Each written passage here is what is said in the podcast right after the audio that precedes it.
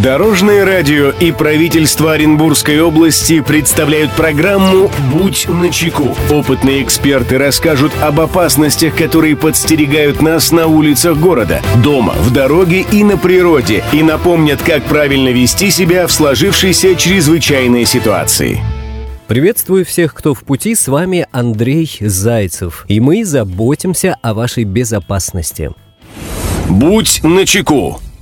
Многие способы мошенничества наносят ущерб честным гражданам. Поэтому нет ничего удивительного в том, что в настоящее время вопрос защиты от различных видов мошенничества является особо актуальным. Для того, чтобы бороться со злоумышленниками и не попасть в их сети, нужно знать приемы, которыми они пользуются. Подробнее в выпуске.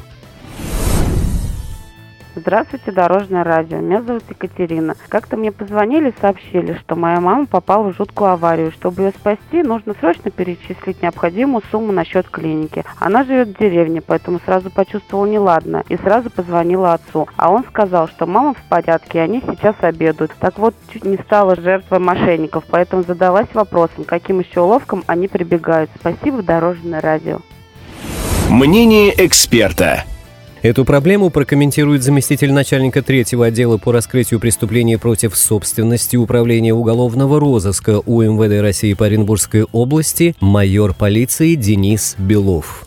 Основные виды мошенничества, совершенных при помощи средств сотовой связи и сети интернет на основе методов социальной инженерии, связанных с игрой на чувствах с использованием человеческого фактора. Будущий потерпевший выкладывает объявление о продаже какого-либо имущества, например, на сайте Авито, после чего спустя какое-то время получает звонок от злоумышленника, который, в свою очередь, предлагает перечислить предоплату за товар на банковскую карту. В таком случае злоумышленник имеет реальную возможность похитить денежные средства несколькими способами. Очередной способ в последнее время потерял свою актуальность, но все все-таки остаются факты регистрированных данных преступлений. На телефон потерпевшего приходит смс-сообщение или поступает звонок с неизвестного номера, якобы с выигрышем приза на радио.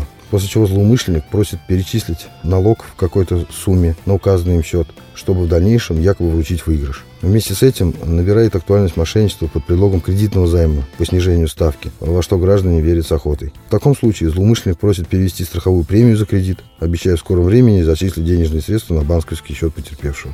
В настоящее время также приобретает большую актуальность мошенничество, совершенное в сфере автострахования. Такими преступлениями связаны с продажей поддельных полисов ОСАГО, так и с тонировкой дорожно-транспортных происшествий.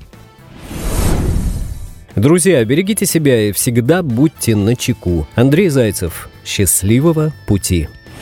Будь на чеку. Программа подготовлена при поддержке правительства Оренбургской области.